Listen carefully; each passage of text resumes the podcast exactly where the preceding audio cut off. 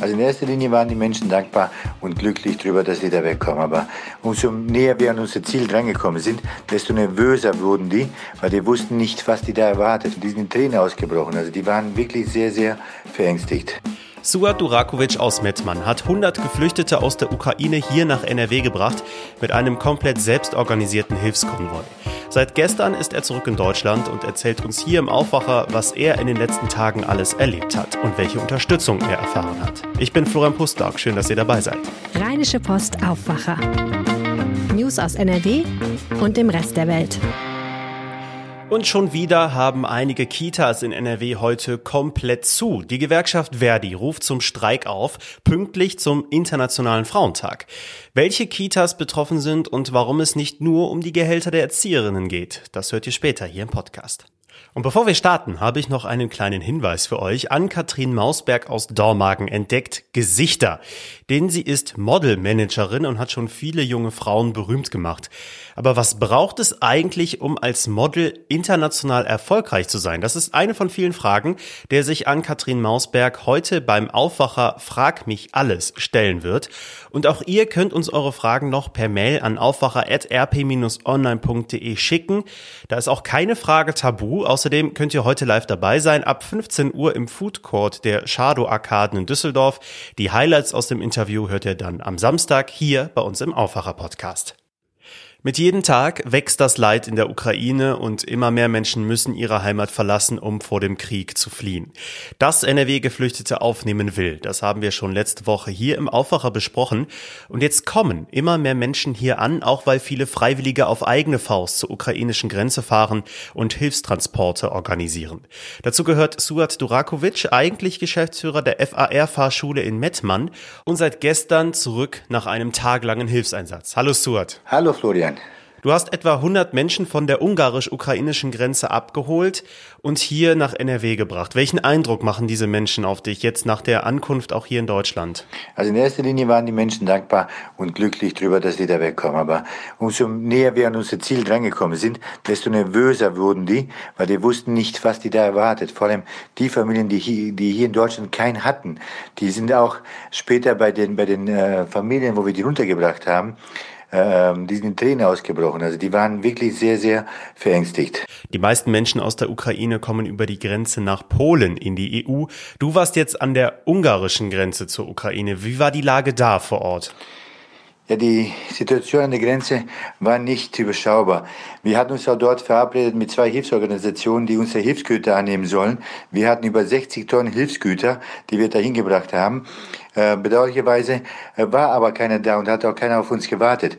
Im Gegenteil, im letzten Moment wollten die, dass wir dann nach Slowakei fahren. Da war, das war man natürlich, da war man natürlich nicht bereit dazu und haben uns dann nochmal selbst drum gekümmert, äh, wie wir die Hilfsgüter überhaupt äh, dort übergeben können und wem wir die übergeben können. Vor allem, dass die auch in die richtige Händen kommen. Ja, ihr habt das so gemacht, wie viele die Hilfsaktionen gestartet haben auf der Hinfahrt in Reisenbussen, anderen Transportern.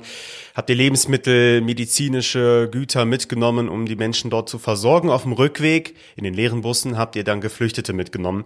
Wie geht es jetzt für die Menschen weiter, die hier in NRW angekommen sind? Einige von den Geflüchteten haben Familien in Österreich und Deutschland.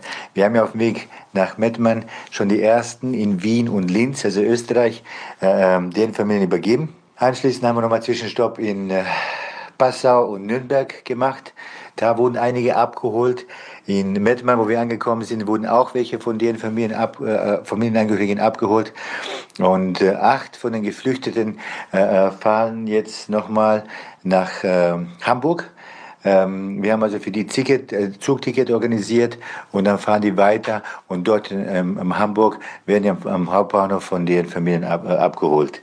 Die, die keine Familie hatten, haben wir einen Aufruf gestartet äh, per Radio Neandertal und haben sich einige Familien äh, gemeldet und wir haben alle untergebracht. Jetzt bleiben wir mit den allen in Kontakt und versuchen gemeinsam auch die schnellsten Wege zu bekommen oder zu finden, wie die registriert werden sollen und wie man denen halt eben weiterhelfen kann. Ich habe Bilder von der Fahrt gesehen und da ist mir aufgefallen, dass die Busse nicht komplett voll waren. Also es waren noch Plätze frei.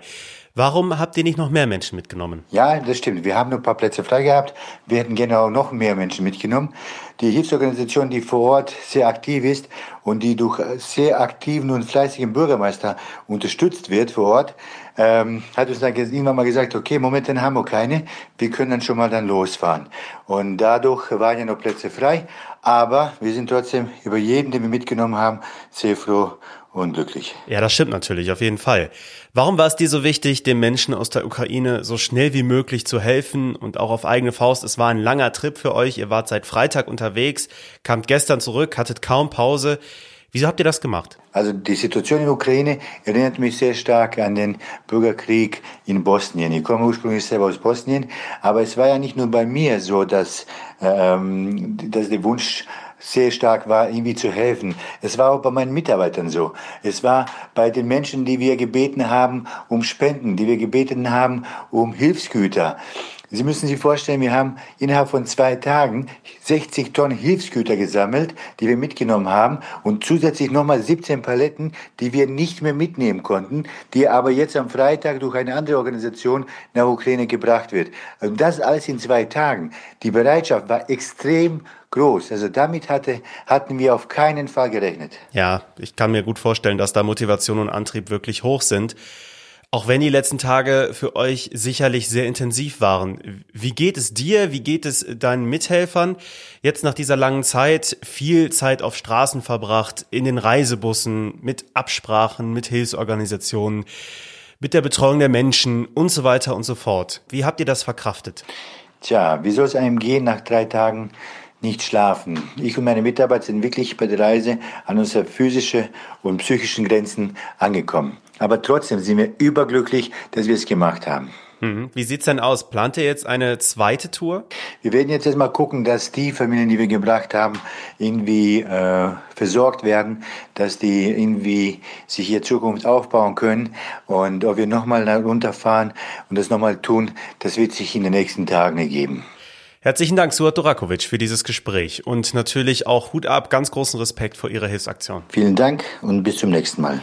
Einen Artikel zu dieser Hilfsaktion aus Mettmann findet ihr auch bei uns verlinkt in den Show Notes. Und natürlich bekommt ihr alle aktuellen Informationen und Berichte rund um die Lage in der Ukraine bei uns im Live-Blog auf RP Online. Und bevor wir zum zweiten Thema kommen, einmal noch kurz der Hinweis, dass ihr uns gerne abonnieren könnt in eurer Podcast-App. Ihr verpasst keine Folge und uns würde das auch mega freuen. Viele Eltern in NRW müssen sich heute mal wieder eine Alternative für die Betreuung ihrer Kinder überlegen, denn die Gewerkschaft Verdi hat am Internationalen Frauentag bundesweit zum Kita-Streik aufgerufen. Worum es dabei im Detail geht, weiß Sina Zerfeld, landespolitische Korrespondentin der Rheinischen Post. Hi Sina, wo stehen Eltern in NRW denn heute überall vor geschlossenen Kitatüren? Ja, das kann im ganzen Land passieren. Die Gewerkschaft Verdi, die geht davon aus, dass einige hundert Einrichtungen im ganzen Land sich in irgendeiner Art und Weise beteiligen werden. Muss nicht heißen, dass die Einrichtungen immer komplett geschlossen bleiben, aber das kann zum Beispiel sein, dass Betreuungszeiten eingeschränkt sind. Und die Eltern sollten eigentlich kurzfristig informiert werden darüber, ob ihre Kita betroffen ist oder nicht. Das sind übrigens auch nicht nur Kitas betroffen, sondern das ist ein Streik in den Sozial- und Erziehungsberufen. Das heißt, da können auch zum Beispiel Einrichtungen der Behindertenhilfe betroffen sein oder auch die Nachmittagsbetreuung in den offenen Ganztagsschulen. Mhm. Was ist denn genau der Auslöser für den Streik heute? Die Beschäftigten fordern im Wesentlichen drei Dinge. Sie haben drei Kernforderungen. Das eine ist, und das ist ganz, ganz wichtig, sie wollen bessere Arbeitsbedingungen. Sie sagen, dass sie zu wenig Zeit haben für zum Beispiel Elterngespräche oder für Dokumentation, die aber eigentlich verlangt ist und dass sie unter einem zu großen Druck arbeiten. Und außerdem, das ist eine zweite Forderung, sagen sie, es muss etwas gegen den Fachkräftemangel getan werden. Im Prinzip hängt das mit der ersten Begründung zusammen. Dieser Druck, der ist deswegen auch da, weil es in ganz vielen Einrichtungen Personalmangel gibt. Ja, und zu guter Letzt, sie fordern auch mehr Geld und zwar für verschiedene Berufsgruppen eine bessere Eingruppierung bei den Tabellen, wo dann festgelegt festgelegt wird, wie viel Geld jemand bekommt, da möchten Sie, dass bestimmte Zweige höher eingruppiert werden oder bestimmte Berufsfelder höher eingruppiert werden. Das sind also schon deutliche Forderungen. Gibt es daran eigentlich auch Kritik? Ja, natürlich. Die Verhandlungspartner von Verdi und den anderen Gewerkschaften, die da mit am Tisch sitzen, das sind die kommunalen Arbeitgeber und deren Spitzenverband in Deutschland, der sagt, das sind völlig überzogene Forderungen. Erstens würden Erzieherinnen und Erzieher gar nicht so schlecht verdienen, sondern im Gegenteil, im Vergleich zu anderen mit einem ähnlichen Ausbildungsweg würden sie eher, eher gut verdienen. Und es würde zu Verwerfungen führen. Also wenn man sie jetzt besser bezahlen würde, wäre das einfach ungerecht, um es mal ähm, laienhaft auf den Punkt zu bringen, wäre das einfach ungerecht gegenüber anderen Berufsgruppen. Und sie sagen, dass in der Vergangenheit, da es auch schon Gehaltssprünge gegeben hat und dass die Kommunen sich das auch schlicht und ergreifend nicht leisten können, da jetzt noch was draufzulegen. Also sie sagen, diese Forderungen sind überzogen. Mhm. Jetzt ist es ja so, dass die Erzieherinnen nicht erst seit der Corona-Pandemie auf ihre extrem belastenden Arbeitssituationen hinweisen. Aber trotzdem, durch die Corona-Pandemie ist die Situation erstmal so richtig eskaliert.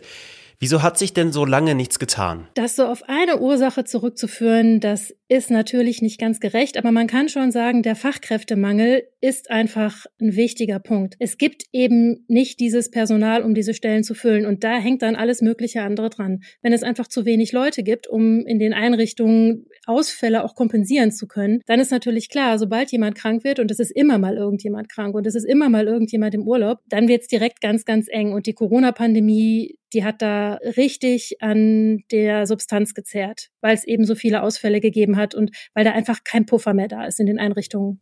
Ich kann mir vorstellen, für die betroffenen Eltern ist das kein Spaß, gerade nach ja mittlerweile zwei Jahren Betreuungsausfall, eingeschränkte Betreuung, Homeschooling und so weiter. Wie reagieren Sie jetzt auf diesen Streik? Wir haben mit dem Landesbeirat der Eltern in Kitas gesprochen und die berichten von zwei Seelen, die in ihrer Brust schlagen. Im Wesentlichen gibt es Unterstützung, weil die Eltern auch sehen, wie prekär die Lage in den Einrichtungen ist und sie wollen, dass diese Lage besser wird, dass ihre Kinder besser betreut werden und sagen, wenn es da mehr Zeit gibt für Dokumentation, mehr Zeit für ein ruhiges Elterngespräch, dann kommt das allen zugute. Aber natürlich liegen auch bei den Eltern die Nerven einfach blank und da gibt es auch welche, die sagen, ich weiß überhaupt nicht, wozu ich hier noch Beiträge bezahle, wenn erst die Betreuung ständig wegen Corona ausfällt und dann noch wegen was weiß ich was für einem Krankenstand sind und jetzt wegen eines Streiks. Jetzt kommen wir genau zu diesem Datum. Warum hat sich Verdi eigentlich den Internationalen Frauentag für diesen Streik ausgesucht? Ungefähr 80 Prozent der Beschäftigten in den Sozial- und Erziehungsberufen sind Frauen. Und Verdi beklagt, dass eine schlechtere Behandlung der Menschen in diesen Berufen, dass das System hat. Das sind diese klassischen Frauenberufe und die werden dann schlechter bezahlt und mit weniger Wertschätzung bedacht. Und deswegen hat Verdi diesen Streik auf diesen Tag gelegt, um darauf aufmerksam zu machen, dass das nicht nur jetzt eine Tarifauseinandersetzung ist, sondern auch ein gesellschaftliches Problem. Ja, und welche Aktionen sind genau gegen dieses, du sprichst es an, gesellschaftliche Problem auch geplant? Während die Einrichtungen ja flächendeckend aufgerufen sind, sich am Streik zu beteiligen, sind Aktionen in den größeren Städten geplant. Also zum Beispiel Essen oder Köln oder Dortmund. Da wird es Demonstrationen geben, Kundgebungen. Vielen Dank, Sina Zerfeld. Danke ebenfalls. Und jetzt weitere Meldungen für heute. An Tankstellen in NRW steigen die Literpreise für Benzin und Diesel teilweise über zwei Euro. Die Energiepreise klettern damit in Rekordhöhe. Die EU-Kommission legt deswegen heute einen Plan mit Maßnahmen vor, um vor allem gegen die hohen Gaspreise vorzugehen und die Abhängigkeit vom russischen Gas zu senken darf die gesamte AfD vom Verfassungsschutz als Verdachtsfall eingestuft und damit beobachtet werden. Darum geht es heute am Verwaltungsgericht in Köln. Die AfD will die Einstufung verhindern. Mehrere Landesverbände werden bereits vom Verfassungsschutz beobachtet. In Dortmund informieren Stadtspitze und Polizei heute gemeinsam zu Einsätzen gegen illegale Raser. Auch eine neue Plakatkampagne wird vorgestellt. Bei dem Pressetermin soll auch eine Mutter zu Gast sein, deren Tochter von einem Raser getötet wurde. In Düsseldorf geht heute ein Prozess um einen handfesten Streit weiter, der von einer vollen Windel ausgelöst wurde. Auf der Düsseldorfer Königsallee soll ein Vater die volle Windel seines Kindes in den Wassergraben geworfen haben. Laut Anklage habe er dann mehrere Passanten angegriffen, die ihn auf die volle Windel ansprechen wollten. Und noch eine Meldung aus Düsseldorf, äh, denn es ist eine große Ehre für die Stadt. Lady Gaga wird in Düsseldorf ihre neue Welttournee beginnen. Geplant sind Konzerte in 14 Stadien und Lady Gaga kommt für den Auftakt am 17. Juli in die Merkur Spielarena. Das ist jetzt bekannt geworden.